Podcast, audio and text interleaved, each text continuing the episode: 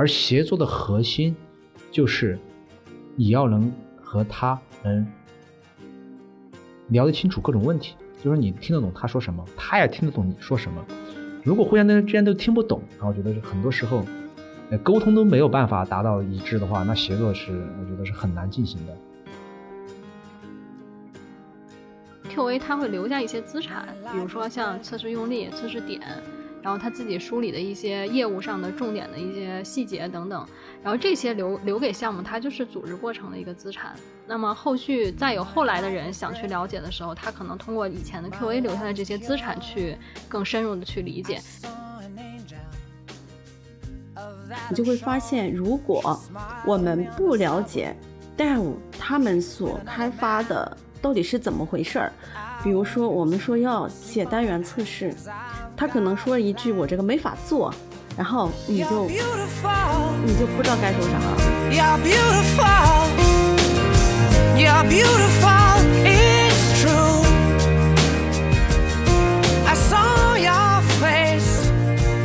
欢迎收听新一期的《质量三人行》，这一期我们聊一个轻松的话题啊，各位。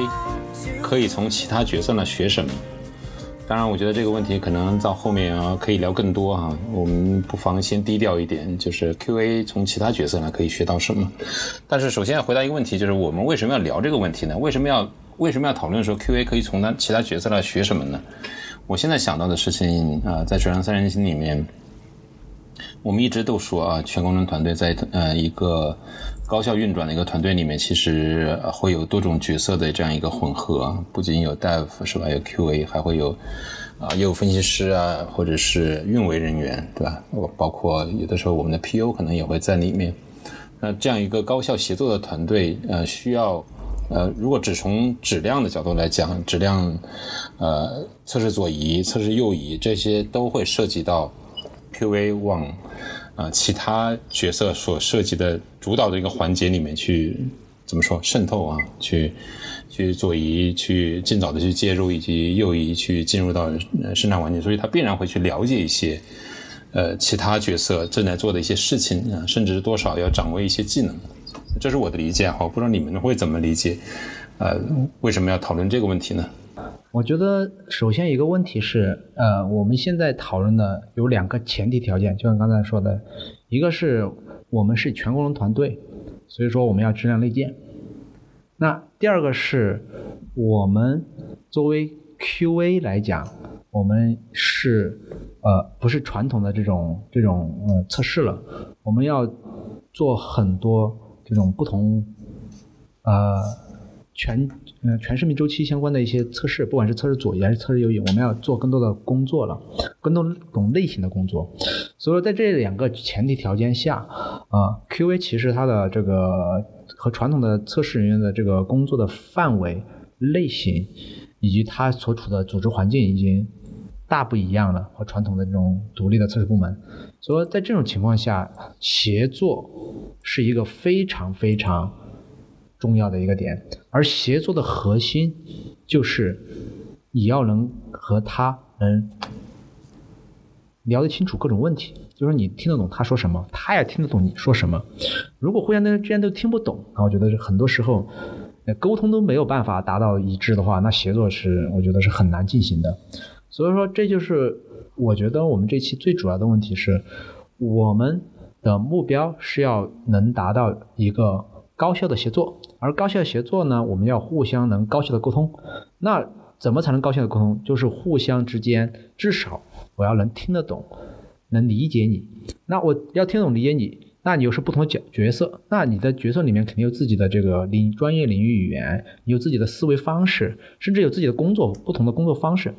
那可能就像 BA，他思维完全可能 Dev 就不一样。那我们 QA 要跟他们进行。高效的沟通协作，那我们必须要学习相应的一些知识，他们的领域语言，他们的这种思维方式，甚至，呃，他们甚至要学习我们，这样的话，我们才能互相的高效沟通和协作。这是我个人的理解。嗯，我觉得 QA 向其他角色学习，它可能并不是一个单向的学习，它也在学习的过程中会对其对同一件事情的理解。嗯，比如说我们对某一些词汇自动化测试、端到端测试、API 测试，那测试和研发之间，它的这个理解的内容是不是相同的？这里面其实有很大的 gap，不同的人他会按按照自己以往的经验去理解这个词汇。那在学习的过程中呢，也是鼓励大家去产生碰撞，这本身也是一种质量内建的方式。我会倾向于觉得，呃，互相学习去碰撞，产产生我们在这个团队内的一个共同的语言。呃，对，我觉得两位说的特别对哈，就是一个是说我们因为呃现在团队为质量负责，就是质量已经不再是 QA 或者说测试人员的事情，所以需要团队来一起协作。而这个协作的过程中，呃，由于各自的领域不一样，其实大家可能这个领域语言也是不相通的，所以我们其实非常关键的一点是要去统一语言。呃，统一呃多方的语言，能够让我们的协作更加的顺畅。嗯，所以在这个的过程中呢，其实我们就需要去学习了解其他角色的一个领域，去了解他的呃一些做法，也就是说从他那里去学习。同时，呃，也就像小南说的，这个学习呢，其实也是相互的。要增强，呃，就是增强这个协作的话呢，就是不同的角色之间其实是一个相互学习的过程。补充一点，我觉得 QA 向其他角色学习，其实对做质量设计呀，做对这个测试的成效，其实是有一些正向的作用的。比如说，如果 QA 更多的向业务侧、向业务分析人员、向我们的 BA 或者向 PO 去学习这种业务的思路啊，面向用户的思路。那他在去做测试设计的时候，可能会去也会去做一些嗯面向测试、面向用户的测试。那如果说 QA 更了解我们的软件架构，向开发人员学习了一些底层代码的逻辑等等，那他去做呃测试设计、去测某一个功能的时候，就会呃更清楚背后的逻辑，能更有针对性的去测到一些问题。我觉得这个方面，我觉得我的发言权突然反应过来。更多什么样发言权更多？因为我以前做 Dev 的，然后现在做 QA。我做 Dev 的时候就没想过 QA 的一些事情，可能测试自动化测试就写的少。到后面做 QA 的时候，我就会发现 Dev 的时候为什么没理解 QA 呢？那 QA 的时候我在那能不能理解 Dev 呢？那我作为 Dev 学 QA 的过程算不算一个一个就是相当于一从一个 Dev 去学 QA 的知识？然后我现在做 QA，我还不断的在看一些比如说 Dev 的书，比如说这个那个。呃，现在关于一些开发的一些书，呃，包括什么呃高效程序员的这些书，所以说，我现在突然觉得我有一种身兼两职而互相自我学习的感觉在里面，然后我觉得是非常有用的。那我们就就从刘然你这个经历聊开吧，就是说这个开发和测试，Dev 和 QA 之间可以学什么啊？尤其是 QA，我们先聊，比如 QA 从 Dev 身上可以学什么？呃，Dev 从 QA 身上可以学到什么呢？嗯，他的开发思维，他的开发方法，或者说作为程序员，他的常规的思维习惯，他可能会对呃质量对于测试会产生什么样的影响？我想他可能会有这些。嗯，我觉得你提的问题呢，我通过我个人的这个答案尝试回答一下，就是什么叫个人答案呢？就是。我如果作为 QA，我去测东西的时候，传统的 QA 肯定是基本上哈，就是如果独独立团队不能叫传统，独立团队的 QA 基本上就拿着一个功能描述测黑盒，就完了跟跟点的测这个应用嘛。但是当你进入到团队，像我们做敏捷测试，你要下团队测每张 story 卡，甚至我们要做白盒测试的时候，我们要去切个单元测试，我们要切个这个集成测试的时候，很多时候你可能。跟 Dev 沟通，你都听不懂他在说啥。如果你不了解，比如说什么是 Controller，嗯，什么是 Message Queue，什么是这个 这个 Index，就是数据库的 Index，要可能说，所以是啥，你都不知道。对，呃，这个就是，那这个就是刚才我们提到的，就是在一个团队内尽可能采用同样的语言，但是有些语言其实真的是属于呃某个角色他独有的，比如说，比如说你刚才提到这几个关于 MVC 相关的一些。术语，如果对于，呃，如果对于呃 QA 他真的是理解不了，他也不知道这个模型是用来干嘛的，我觉得对于他的测试来说应该也会有影响，因为这个时候它完全变成一个黑盒的东西了，对吧？对，特别是像刚说的 Message Queue，如果你对 Message 不熟，你都不理解为什么这个东西放出去之后要等多久才能处理完？它是应该是后端有个 bad job，那又又来 bad job 了。定时或者是某一个事件触发，像 AWS 上它有各种的事件触发，也有各种的时间触发，就说这种这种 trigger，trigger，trigger，trigger，然后你根本就不理解是怎么回事的话，你就没有办法去思考我到底应该测啥一些异常场景。那比如说一些 timeout 是怎么产生的，你肯定也理解不到啊。甚至你去分析一些 bug 产生的原因，你可能接个 bug 之后，你你要重测它，你可以你可以重测，但是你完全没有办法理解这个 bug 产生的原因之后，你就没有办法想更多的测试用例。其实很多时候通过一个 bug 的呈现，你可以通过这个 bug 再往旁边找，可以找到更多的 bug。很多时候一个 bug 是一串出来的，我遇到过这种情况，就是它可以帮助你去做更好的测试分析。和设计，其实我觉得 bug 多少不关心，关键的问题是你通过白盒之后，你的测试分析和设计会更充分，并且设计出来的用力覆盖率会更高。所以简单的说，刚才提到的哈，就是 QA 可可以从 Dev 那学习什么？一个是技术栈，就是本身这个技术是关于什么的，是吧？还有一个就是实现的方法，嗯，有些呃有些，比如说呃用用户故事，它是如何呃。通过什么步骤，通过什么方法去实现它的它的功能？嗯，对于这个过程如果了解的话，对于测试来说也会更容易一些。就是它相当于某种程度上是打开了建立一个白盒的一个思维，它不是一个完全一个黑盒。因为黑盒的时候很有可能完全是，要么就是非常僵化的按照一个输入输出进行测试，要么就是完全是很偶然性的那种测试，是没办法做一些呃有目标的、有目的性的一些测试。呃，应该说没办法做高覆盖率。OK。的一些测试，而且你黑盒，你从覆盖率角度讲，你是很难去覆盖到很多异常场景，因为你根本就不知道里面的一些分支逻辑是怎么回事。所以说，其实我还是觉得，呃。QA 学习了 Dev 的一些，呃，不管是专业术语方面更容易沟通，还是它的一些技术架构的呃意义，就是它设计的意义，以及它的技术架构的，比如说不管是同步异步的意义，它能帮助你，比如多线程还有多线程，然后帮助你设计更好分析，呃，分析出，呃，进行更充分的分析，以及设计出更有效、更覆盖率更高的测试用例，这个我觉得是非常重要的。嗯，除了除了如何实现，以及除了技术和工具本身。QA 还可以从 Dev 那学什么呢？我现在想到一个，可能是开发过程，因为每个团队可能会有自己特有的一些开发的流程、过程以及部署呃部署的流程。所以我们比如说在我们的项目里面会，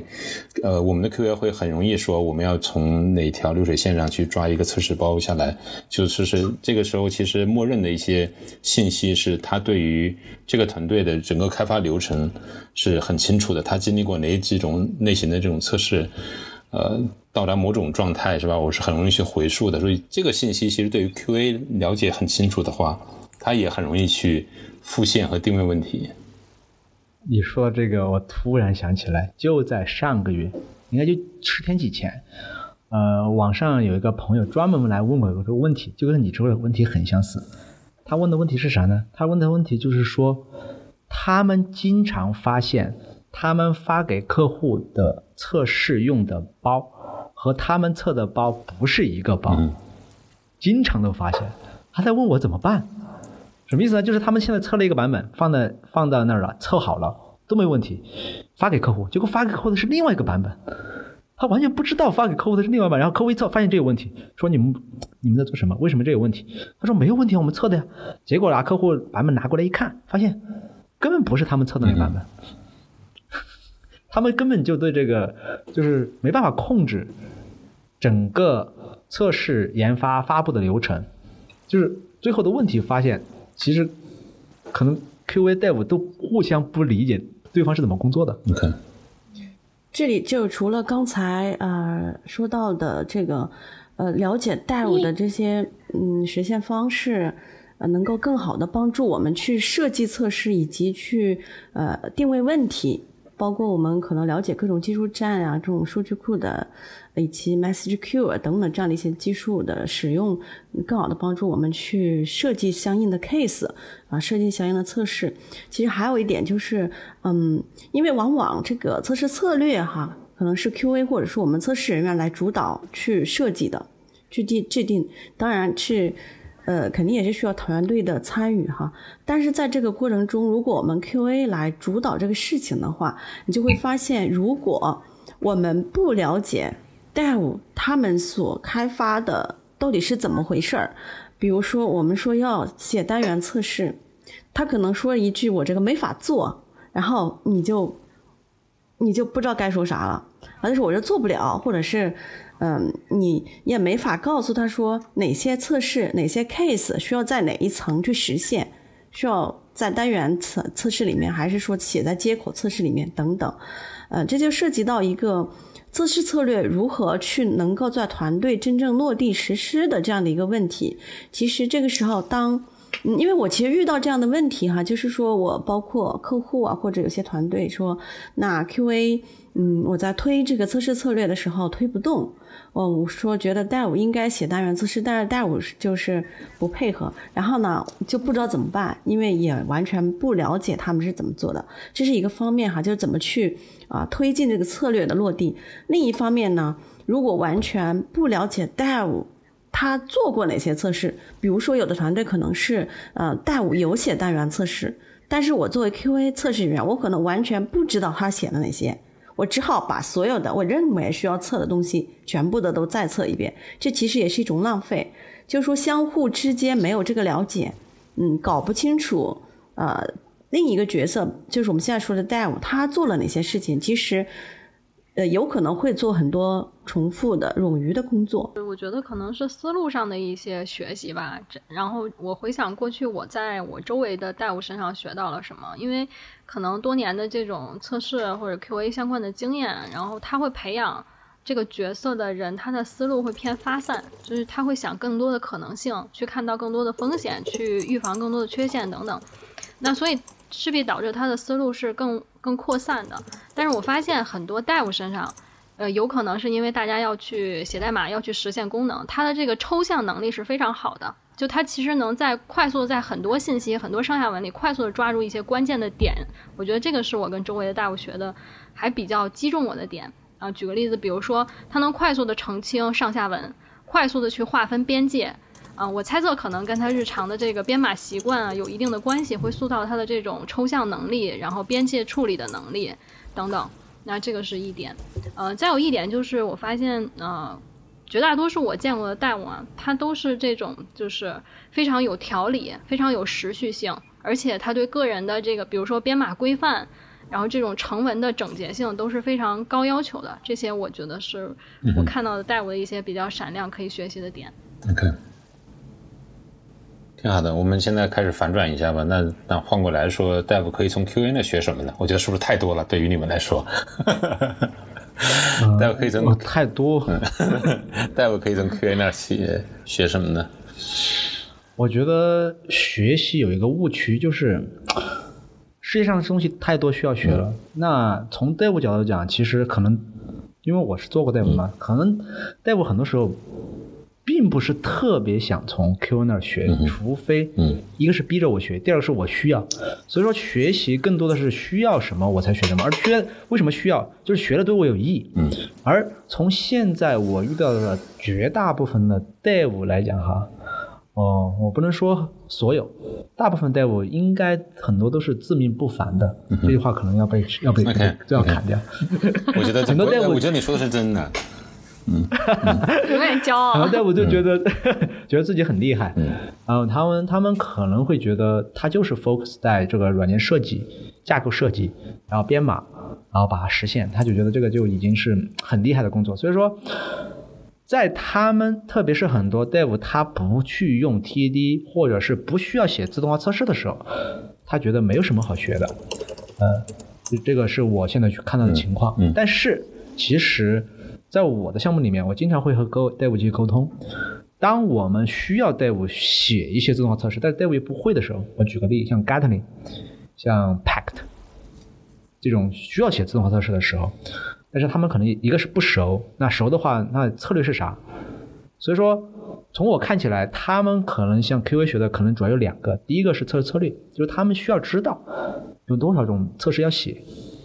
然后测试分层怎么办？就是测试策略这个，很多时候 Dev 是不了解的。因为他没有，他没一个是没时间，二个是没有驱动去把整个测试策略给了解一遍，他可能只关心他需要写的自动化测试那个策略那一块儿，他们会主动来学这一块儿，就是测策略自动化测试策略这一块儿，包括工具，包括实现，包括怎么写，他他们会来学。如果他不会的话，那这个时候像我作为 QA 就会跟他们去讨论。然后跟他们提供我们的意见，包括我们之前的策策略给解读。策策略如果你不解读，只是给他一个图，给他一些文字，他们很多时候是没办法理解的。他会问为什么要这样？这样怎么回事？就 Dev 的问题还是很多的，跟 QA 一样。如果一个好学的，所以说这个时候你需要去他他能从 QA 上学到这个，啊，包括工具，包括这个。那第二个是什么呢？第二个我个人认为就是他们很多时候如果需要更高的测试覆盖率的时候。它其实是需要学习相应的一些测试的方法和技术的。什么测试方法技术？我举个例，等价类，可能很多人对等价类一听就知道，但是真的很每个人都理解等价类吗？不一定。还有个叫 pairwise，什么叫 pairwise？假设我有三个参数，每个参数有十种可能性，那我等价类就有十种，那我真的是不是要把十乘十乘十一千种组合全部测一遍？哦，不对，啊是十的阶乘，全全排列就是十种，那全组合应该不是一千种，全组合应该是十还要除一个，还是公式有点忘了，就是几百种，是不是全部测完？所以说这个时候可能就有相应的一些测试方法、测试技术，像 pairwise 这种东西，那。我们就可以通过这种方法来减少、有效减、有效减少我们的测试用力，达到一个更高效的测试分析和测试设计的方法。所以说，我觉得一个是测试策略和自动化测试的呃，自动化测试策略和测试工具是一方面。第二个，我觉得测试设计、测试分析和测试设计方法可能是第二个方面。我刚我觉得你刚才提到自命不凡这一点，我觉得确实是啊，就是。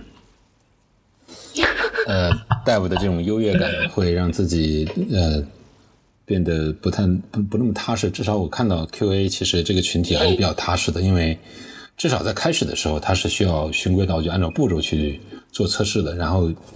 当你去设计策略或者测试方法的时候，需要保证一个更全面的一个呃执行。那这些其实，在 Dev 就是非常灵活的这种思维里面是很难去接受的，在开始的时候。但通常。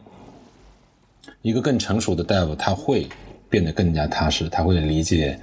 测试的这种呃范围啊、策略啊，所有的这些东西，他都会都会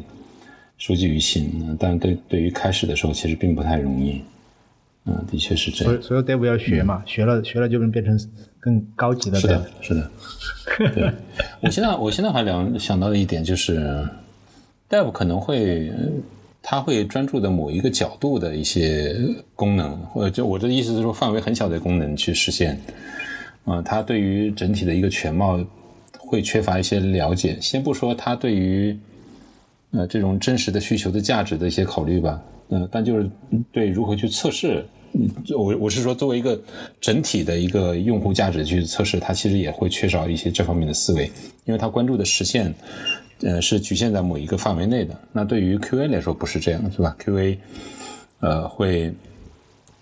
他对于业务的理解，其实通常来说会比一个 Junior 的 Dev 来说会更全面一些，所以他更容易知道。嗯，你实现的新功能可能会影响到其他一些什么功能，或者说我要知道我有些功能需要连着连起来测，才是一个完整的一个场景，并不是说你这个地方，哎，刚刚实现了这个用户故事功能完成了，OK，好像就是功能完成了。嗯，我觉得这方面的这种全局性的这种思维、场景化的这种思维，对于或者用户的这个视角是大夫需要向 QA 去学习的。嗯，对，学了之后变成 Senior 大夫。补充一点，就是我觉得，因为研发跟测试它可能是两个有点相反的思路，就是一个是我怎么样构造软件，一个是怎么破坏软件。我觉得研发也可以向 QA 去学，我 QA 是怎么破坏软件的，去知道那些常见的缺陷模式是什么。这个对于他去编码的时候，可能有一些正向的输入吧。因为我观察到，在很多项目上。嗯，因为 Sophos 内部项目，我们的这个比如说 AC 啊什么都很完善，然后可能 Desk Check 以后，大夫就觉得应该没问题了，但是到了 QA 去测卡的时候，还是能发现很多问题。这些其实都是他去可以学习在编写代码的时候怎么样去预防这些缺陷的。对，让我想起了一个短视频，就是一个人穿了一个防弹衣，让另外一个人打他，然后那个人说了半天我不打你，结果最后打了他的脚。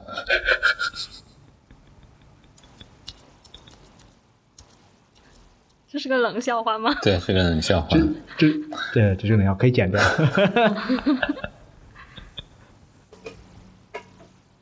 这个在网上非常火啊，这个视频。好，那我们下面聊一个别的角色吧，就是 BA，呃，所谓的业务分析师，或者是呃传统意义上的产品经理这样一个角色。那 QA，呃，我知道我们经常会说，至少在 s o u c e 内部啊，QA 会跟 BA 一块儿。去结对，去就根据根据业务的需求来写测试的策略，或者说，呃，对于测试方法尽早的去探索，我觉得会有这些做移的这些事情啊。那在具体的具体的这种合作当中，QA 可以从别人的学习到什么呢？我觉得可能更多的就是一个我的软件会怎么样被使用吧，因为 QA 其实它在测试过程中容易钻一些牛角尖，就它容易把精力浪费在用户不会这样用的场景上。然后更有业务视角以后，它其实能把精力放在用户最常用的一些维度上。因为之前其实有见过一些，比如说测试资源的浪费，他可能花了很多精力去测这个软件，但结果就用户比较常见常见的这种路径上会有问题，但是他没有发现。我觉得可能具备更多的业务视角和业务价值的澄清，这个是帮助 QA 去更好的做测试、做质量工作的。嗯，我想说是那个，主要从这个业务价值传递的角度来说吧。啊，之前我也呃写过类似的文章哈，就是说业务价值来驱动测试。呃，其实这是非常关键的。当我们的测试呃不是围绕业务价值来讲的话，来测的话，可能会呃产生一些浪费。但是这个业务价值它本身其实比较抽象，那么就需要。呃，相应的，其实 B A 它可能跟客户啊，跟这个用户侧会走得更近一些，他对这一块会了解的更多。那包括我们的这个用户的行为啊，包括我们的这个业务的指标啊等等，就是这样的一些体现跟业务价值相关的这样的一些东西，其实是 Q A 可能需要从嗯 B A 那里去获得的，以及嗯。B A 对这个需求的一些呃业务的一些分析方式，其实 Q A 了解起了呃学习到了也会有很大的帮助，在后面的这个测试的过程中会起到很关键的作用。OK，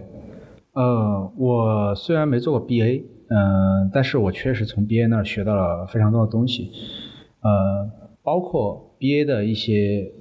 就是所谓的设计方法。因为我参加过一次 Inception，就是所谓的这种，呃，怎么讲，就是去，呃，从一个新的项目，完全新的项目，怎么产生到一个交付团队里面去做？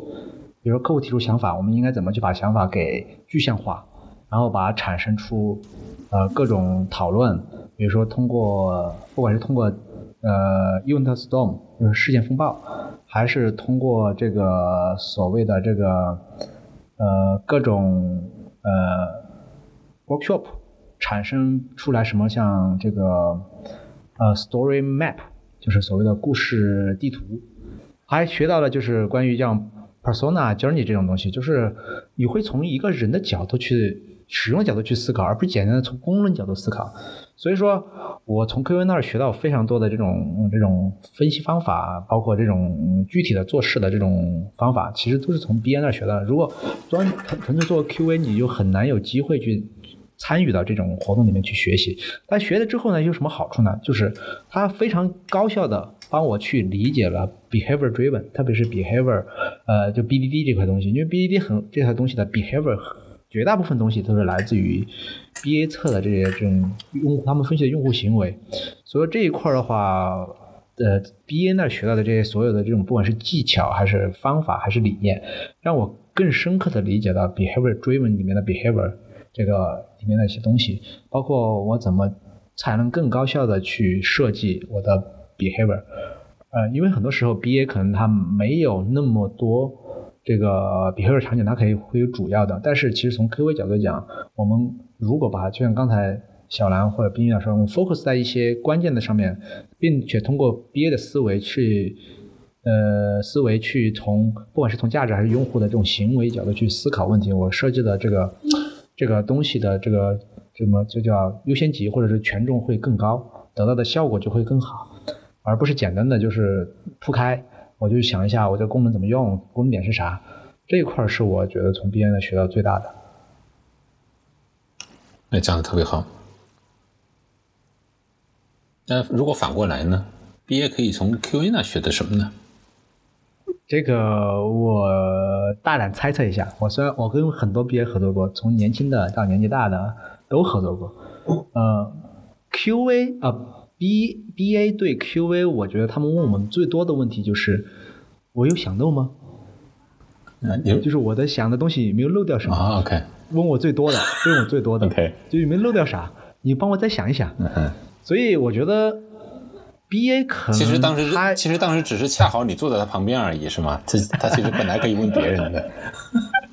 问别人问谁？我也不知道。问个问个大夫什么的。所以我我我只能通过这种他们提出问题来猜测，他们可能也是需要学习相关的一些测试和分析方法，能够帮助他在分析用户行为，然后设计 AC。其实 AC 更多的来自 BA 嘛，啊，帮助他们设计更有效的用户行为，然后更全的用户行为，然后是更全的 AC。这个我呃通过。不管是等价类，还是这种测试设计分析方法，甚至是探索式的一些方法，它其实是可以得到更好的这个这个用户的行为的这些场景，以及更有效、更覆盖全的 AC。我我是这样认为的。OK。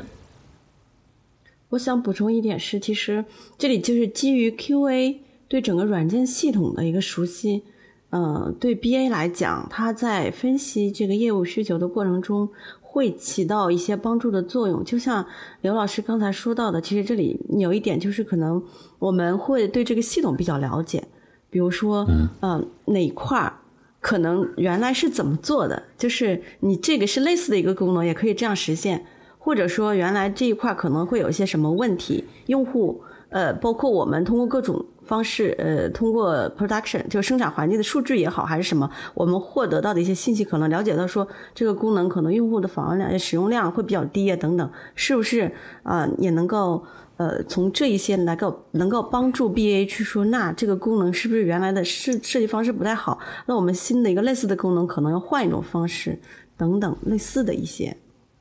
OK，哎，冰玉说的这点提醒了我啊，通常我们的经验告诉我们。在呃历史很长的这种大项目里面，到最后剩下的最宝藏的人其实是 QA，就他们通常对于整体的业务知识系统的了解、需求的全貌以及溯源，就是当初它是怎么来的，现在这个样子，几乎很少有其他角色能有这么强的理理解。我记得以前好像呃谁给我讲过，就是哪怕这个项目里面很资深的架构师，他到后面也得请教。呃，就是在这个项目里时间很长的 QA 说这个当时是怎么如何做的，如何实现的，啊，这个时候 QA 的经验反而会反哺这个项目里面所有的其他角色，特别是新加入的，比如说呃业务分析师 BA 这样一个角色，他新加入的时候，他需要去借 QA 的力才能理解，嗯，他的设计应该是什么样子的，嗯，是这样的，所以其实我呃之前遇到过一个。一个团队哈，就一个客户，他们是这个测试人员，因为呃都全部都是呃这种供应商提供的，然后这种就是人员的流动非常大，呃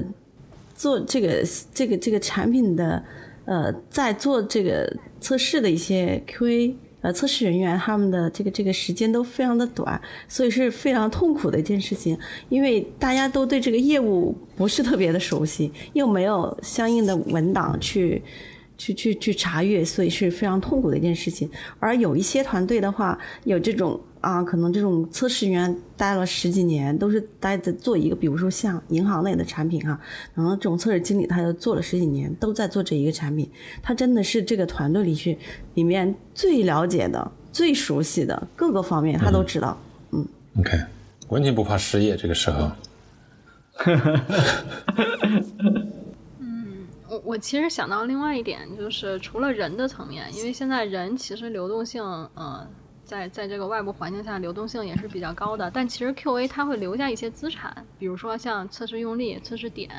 然后他自己梳理的一些业务上的重点的一些细节等等，然后这些留留给项目，它就是组织过程的一个资产。那么后续再有后来的人想去了解的时候，他可能通过以前的 QA 留下的这些资产去更深入的去理解。这样的话，他其实就不依赖于，呃，这个人在不在项目上，可能这个资产是一直在的。当然，反过来说，作为 QA 来讲，那你需要下意识的去为你的组织去沉淀这样的资产。嗯嗯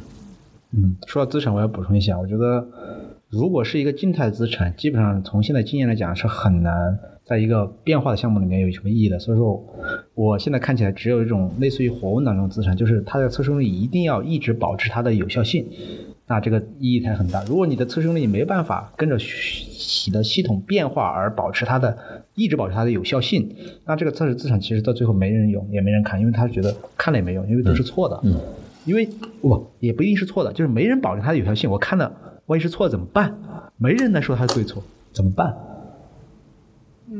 如果没有条件，我我觉得可能大部分环境下，他没有条件做成红文档的样子。就如果没有条件的话，其实有一部分留下来的资产也是一个可参考的依据吧。嗯，它要好过什么都没有，我们只能扒代码。对，呃，我觉得可以依据，但是最好是有效的，因为一旦一个人遇到这个测试用例，他发现是错的，他就不敢再用了，因为去判断错误的成本是非常高的。所以还是那句话，就是。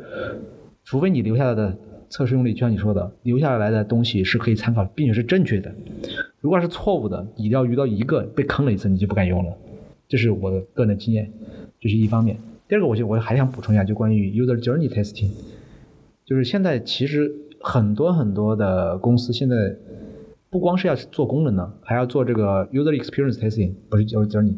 就是用户体验测试。那用户体验测试本质上来讲是一个呃呃比较新，但是也是比较传统。就新就是它有各种新的方法来分析了，有各种新的方呃新的方式来帮助呃不管是技术的，还是心理学的，还是各种跨学科的方面来帮助你分析这个产品应该怎么更高效。那这一块呢？呃，我相信很多 BA 现在的这方面的知识，我相信应该是不足的，因为这个是跨学科的。那跨学科呢，它需要去向各个角色去学习。BA 分析的时候就应该有呃更好的这种测试用例，呃呃验收标准。但是呢，这个很难很难的，所以说它这个时候可能需要从 QA 角度去学习一些，就是 QA 可能有总结嘛，因为 QA 毕竟要去设计这个 user experience test，。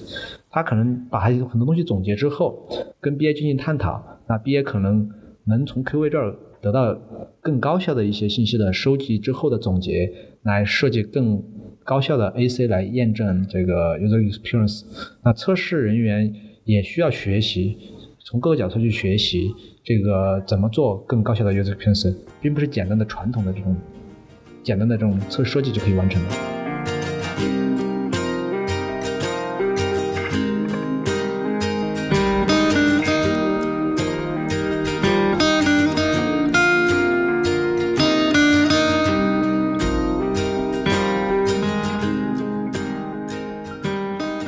收听《质量三人行》，这是一款来自斯特沃克的播客节目。我们关注软件行业测试领域的现状和未来，质量和测试人员的职业发展。你可以在网易云音乐、喜马拉雅、蜻蜓 FM 以及泛用型播客客户端搜索“质量三人行”，订阅收听到我们的节目。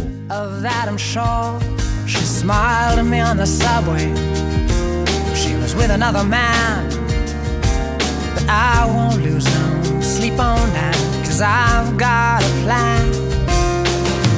You're beautiful. You're beautiful. You're beautiful.